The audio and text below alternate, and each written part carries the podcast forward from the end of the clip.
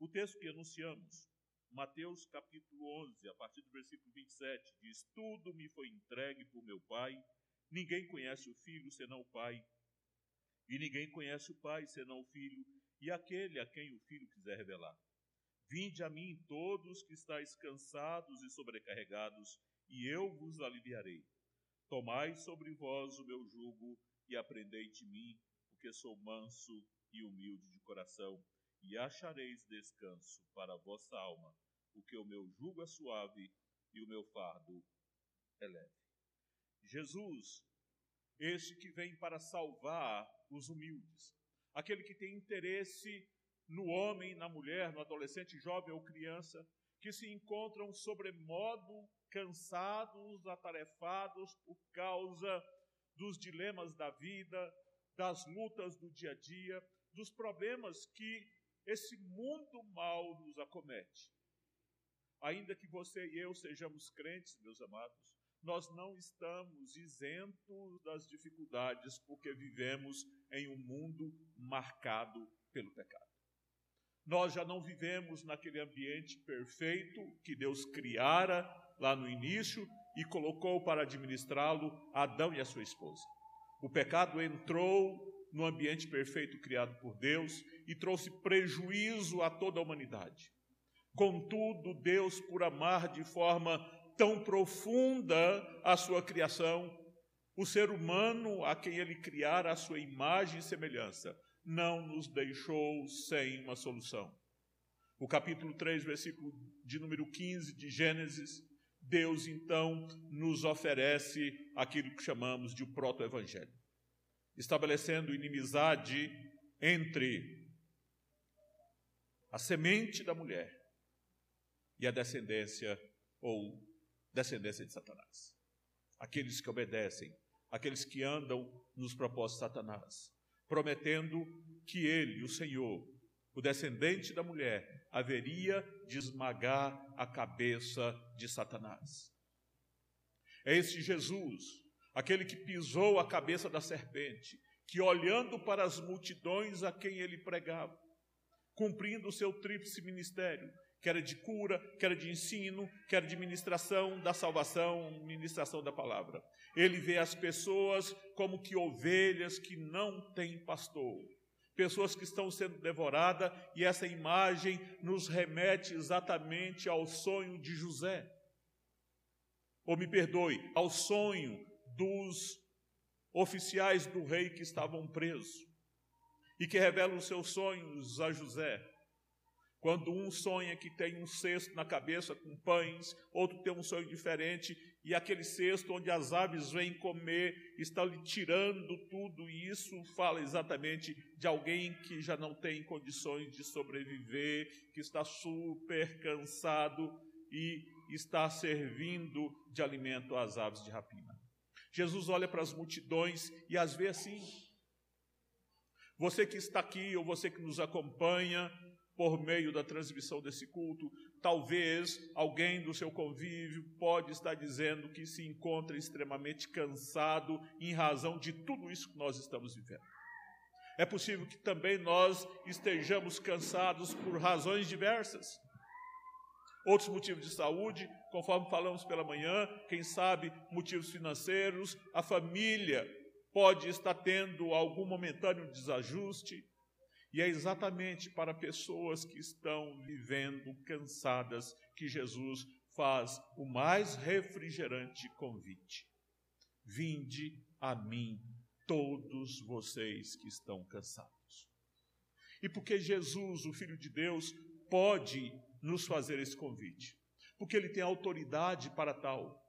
Se você olha comigo para o versículo 27, então nós encontramos a primeira dessas verdades tudo me foi entregue por meu Pai. Jesus Cristo pode fazer esse convite porque todas as coisas estão debaixo do seu controle, debaixo do seu mando. Ele é o rei que governa, ele é o Senhor que desceu dos céus para estabelecer a sua igreja e governá-la e levá-la a bom termo. É ele que se importa com cada um daqueles que são trazidos pelo Pai para que sejam ovelhas do seu pastoreio. É o Senhor Jesus Cristo quem, no capítulo 10 de João, diz: Eu sou o bom pastor. E o bom pastor dá a sua vida pelas ovelhas. É Ele que se importa conosco, meus queridos. Mas Ele se importa e tem autoridade para solucionar os nossos problemas. O Pai lhe deu toda a autoridade, quer no céu ou sobre a terra. Não há nada que fuja do controle soberano e bendito do Senhor Jesus Cristo. Ele que descendo dos céus por causa dos nossos pecados, com o objetivo de vir e redimir-nos da culpa que pesava sobre nós, expiou completamente o preço que pesava sobre nós o escrito de dívida que nos era prejudicial, ele o encravou completamente na cruz. No capítulo de número 19 do Evangelho de João, ele diz: está consumado. E naquele momento, então, esse Jesus que tem toda a autoridade recebida das mãos do Pai, ele diz: está consumado. E o véu se rasga de alto a baixo, abrindo agora um novo e vivo caminho até a gloriosa presença de Deus, o Pai. Ele tem autoridade. Ele rasgou o véu. É Ele quem em Apocalipse remove todos os selos, enquanto os anciãos olham para o livro e o vê fechado e choram, e o evangelista que ali está também tem o coração e os olhos pranteando, porque não vê ninguém digno de abrir o livro e os selos. E ele, Jesus, é o leão de Judá, a raiz de Davi, é aquele que venceu e o livro abriu, o livro da vida, no qual ele, com o próprio sangue, escreveu o nome de cada um dos seus eleitos, daqueles que Deus, por causa do seu amor eterno, escolheu mesmo antes da fundação do mundo, para que o nome dele, em você, na sua igreja, no seu povo, pudesse ser glorificado. Ele, Jesus, tem autoridade plena para resgatar e para tirar de sobre nós o peso com o qual tantas vezes nós já fustigados, fustigados pelas dores dessa vida, já nos encontramos, quem sabe, abatidos e cansados. Ele, Jesus, tem autoridade, e a autoridade que ele tem é uma autoridade relacional, e essa mesma relação que ele desfruta do Pai, ele então nos oferece. Ele diz no versículo 27: Ninguém conhece o filho senão o pai, e ninguém conhece o pai senão o filho, e aquele a quem o filho quiser revelar. E ele, Jesus, na sua autoridade, propôs, quis revelar o Pai a cada um de nós. Você foi chamado, convidado à festa você foi chamado e convidado a sentar-se à mesa nesta noite, nesse dia de celebração, onde o próprio Cristo nos é oferecido. Ele é tanto ofertante quanto oferta. Ele é aquele em quem a sua igreja tem prazer. Mas Jesus também, meus amados, ao fazer esse convite àqueles que se encontram cansados, sobrecarregados, ele não diz: sigam para um resort, vão a um spa, tirem 30 dias de férias, sigam para um país onde não há toda essa luta, ganhem mais dinheiro e usufruam das da aposentadoria da melhor maneira possível. Não é isso que Jesus propõe. Ele diz que o lugar de descanso é nele mesmo. Ele diz: Vinde a mim, todos vós que estáis cansados, sobrecarregados, e eu vos aliviarei. Ele faz um convite, você quiser fazer comigo essa ligação, ele diz: Vinde a mim. E lá no final do versículo número 28, ele diz: Eu vos aliviarei. Não alívio para as nossas cargas há outro ambiente de refrigério senão em Jesus Cristo. Se você olha para o Salmo de número 23, Davi, que é pastor, Davi, que agora, como profeta também, ao compor esse salmo, inspirado pelo Espírito Santo, ele diz: O Senhor é o meu pastor, nada me faltará. Ele me faz repousar em passos verdejantes, leva-me para junto das águas de descanso, refrigera minha alma e guia-me pelas veredas da justiça, por amor do seu nome. É por causa do amor dele mesmo para consigo. É por causa do amor das três eternas e benditas pessoas da Trindade, que desde a eternidade viveram ou existiram na mais perfeita harmonia. Um dia propôs Deus, no decreto eterno, criar o homem à sua imagem e semelhança. Ainda que esse homem estivesse sujeito a cair e a pecar e não passar no teste lá no paraíso, Deus quis manifestar o seu amor a outrem que não fosse ele mesmo. Alguém que se rebelou contra ele, alguém que se tornou seu inimigo, alguém que dele se desviava. Deus, com cordas humanas, de acordo com Oséias, os atraiu para si. Deus os chamou, Deus escolheu a sua igreja, o seu povo eleito, para serem o seu povo ou para ser o seu povo de propriedade particular um povo de propriedade exclusiva de Deus, e ele o faz simplesmente porque ele quis revelar e manifestar o seu amor a você. Diz: Vinde a mim, porque vindo a mim, diz Jesus, eu vos aliviarei. Não há alívio noutro lugar, não há alívio verdadeiro nos remédios, não há alívio e não outra alternativa que não seja em Jesus Cristo. Mas Ele que nos faz esse convite, pelo fato de ter toda a autoridade que lhe foi conferida pelo Pai, Ele que tem esse relacionamento íntimo e profundo com o Pai, propõe revelar este relacionamento e trazer você e levar-me à presença dEle, o Pai. E não existe uma outra alternativa, não existe um outro caminho, meu amado irmão, minha querida irmã, porque ele diz que não há outro caminho até o Pai, senão por meio dele. Ele é o caminho, ele é a verdade, ele é a vida. E de forma muito categórica, em João capítulo 14, versículo de número 6, ele diz: E ninguém virá ao Pai senão por mim. É esse Jesus que te chama. Venham para um lugar reservado e descanse. Venha à presença do Senhor, que Ele te conduzirá às águas tranquilas e mansas, às passagens verdejantes, onde a sua alma encontrará o verdadeiro descanso, porque o descanso está nele, Jesus. Mas ainda mais, meus amados e minhas queridas irmãs, Jesus nos chama, então, porque Ele tem autoridade, Ele nos chama para encontrar alívio mas ele também nos chama para o discipulado. Jesus nos chama para que nós tenhamos em nós impressa a sua imagem, para que nós pareçamos com ele, para que nós sejamos pequenos cristos, para que nós sejamos como filhos amados de Deus, manifestemos o caráter deste Deus impresso em nós. A luz da glória de Deus deverá brilhar no nosso rosto. Eu não sei se eu já falei aqui de um missionário do passado, o Sadhu Sundar Singh.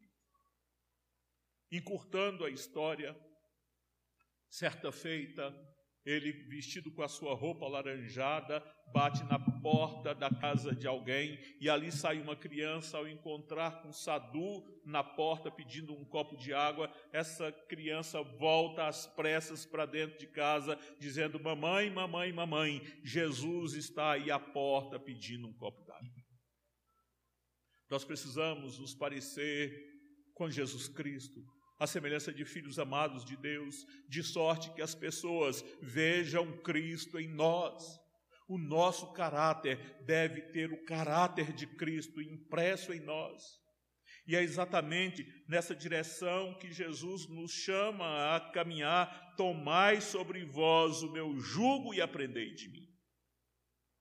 O jugo é um instrumento da vida agropastoril naqueles dias lá de Israel e ainda utilizado em algumas regiões mais distantes das grandes capitais quando o agricultor ou pequeno pecuarista com o objetivo de arar sua terra, põe uma canga sobre o pescoço de um boi e coloca sobre o pescoço do outro. E muitas vezes este trabalho ou esta atividade não é somente para arar a terra, mas é possível isso se faz, se coloca de um lado a canga sobre o pescoço de um boi velho, de um boi experiente, de um boi que está acostumado a trilhar a terra, arar a terra, e de um outro lado se coloca um boi novo que nunca fez esse serviço. E ele tem que andar ao lado do boi velho para aprender. E Jesus diz: Vinde a mim, coloque a minha canga sobre vocês e venham aprender comigo. O que Jesus chama a cada um de nós nesta noite, meus amados, é para que nós aprendamos com Ele. A palavra do Senhor nosso Deus diz que ele foi obediente ao Pai até a morte e morte de cruz.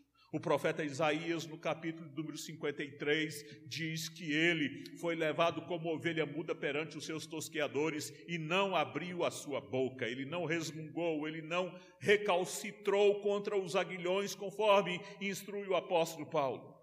Ele então como ovelha nas mãos dos seus tosqueadores, por causa da obediência à voz do Pai, que o tinha enviado exatamente para padecer o preço do meu e do seu pecado. Ele tomou as nossas culpas, as nossas iniquidades, o castigo que nos traz a paz foi colocado sobre os seus ombros, e incontinente, de forma célere, ele caminhou em direção à cruz. Diz o profeta Isaías que dele nós não fizemos conta. Ele, Jesus, o Filho de Deus, nos chama à obediência irrestrita ao Pai. E Ele o faz porque Ele te ama. E Ele o faz porque Ele está te conduzindo para as moradas eternas no céu. Ele diz: Tomai sobre vós o meu jugo e aprendei de mim. E a razão é que Ele é manso e humilde de coração. Às vezes, alguns pecados nos rondam no dia a dia. Certa feita, conversando com um pastor casado com uma prima minha, e a gente dizendo lá motivos pelos quais deveríamos orar, e a gente dizia: Eu luto contra a soberba continuamente. E quantos de nós somos soberbos? Quantos de nós temos o coração irado?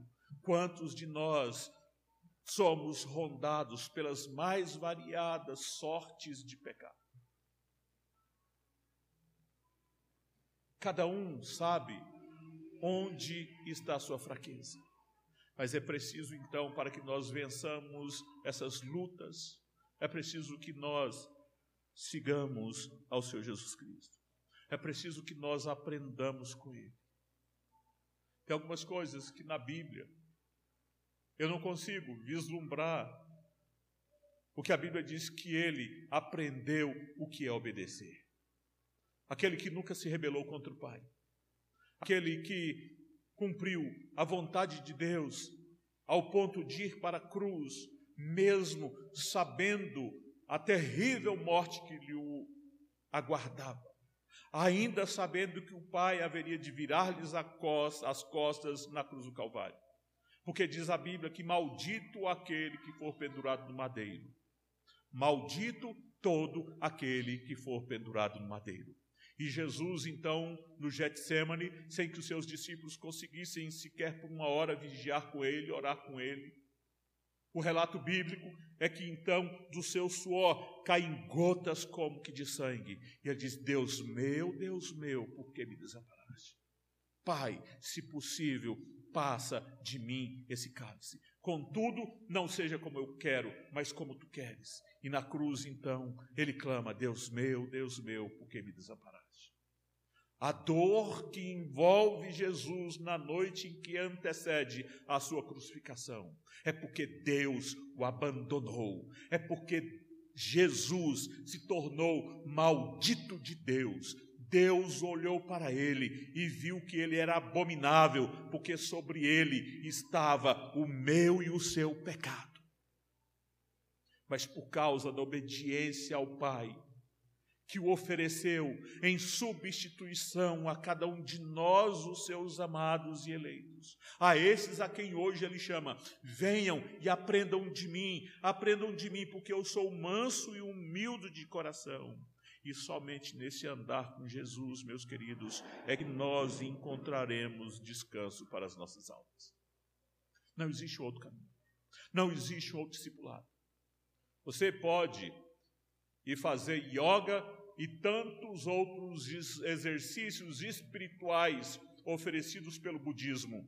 Ainda assim, ainda que você se esvazie, ainda que você busque o nada, ainda que você tente qualquer fórmula espiritual de esvaziar o seu coração e a sua mente das preocupações que muitas vezes tenazmente nos assediam, não há descanso em nenhum outro lugar a não ser na real e augusta presença de Jesus Cristo, Filho de Deus.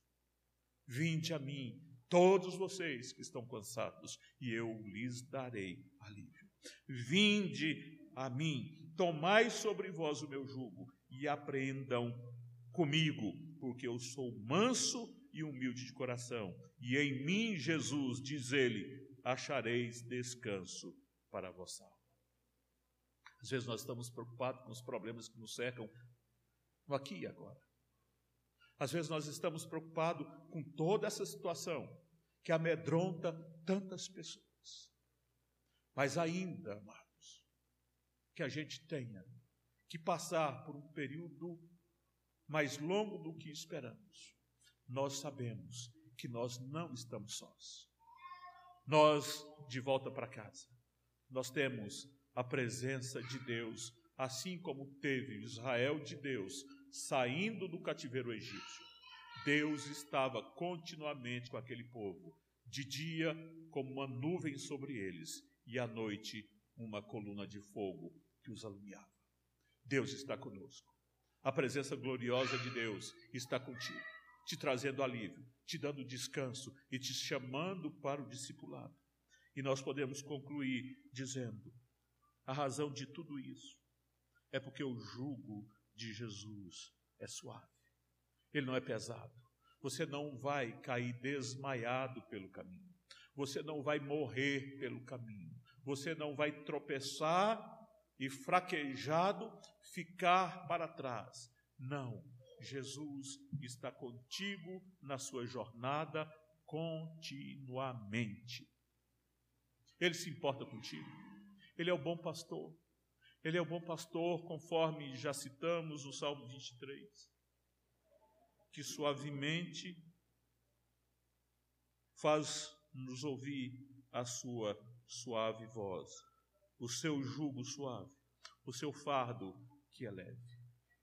E o fardo é algo que o soldado carrega sobre as costas. E ele tem uma jornada para percorrer com aquele peso. Às vezes chega a 45 quilos. O que Jesus está dizendo, você não vai carregar um fardo pesado. Eu lembro-me de um filme chamado A Missão. Não sei quantos já viram. Ele se passa aqui na fronteira do Brasil com a Argentina, Paraguai. E ali,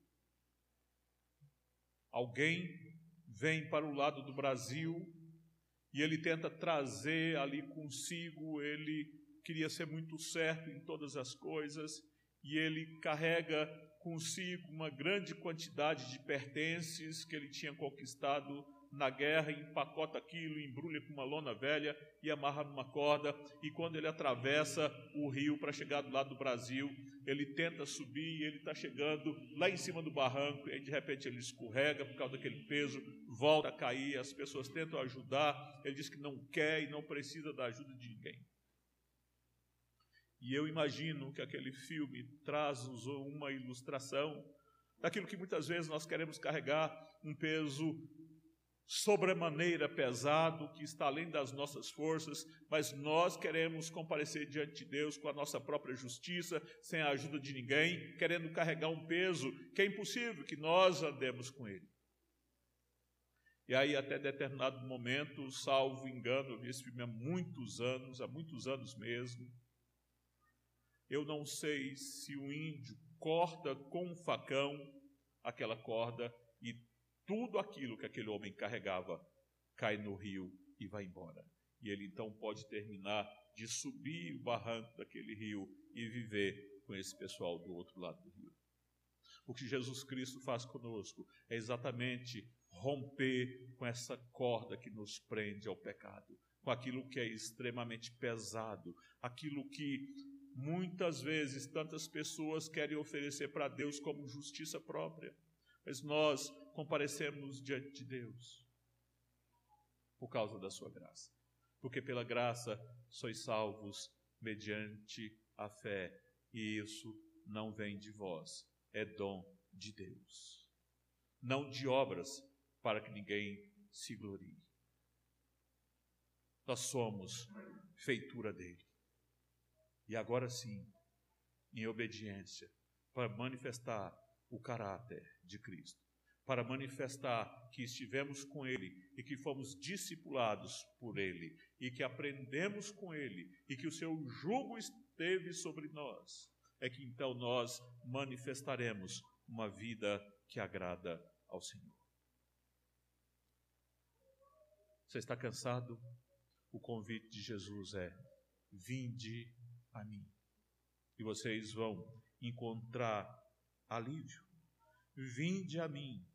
Tomem sobre vocês o jugo de Jesus. Aprendam dele, Jesus, porque ele é manso e humilde de coração.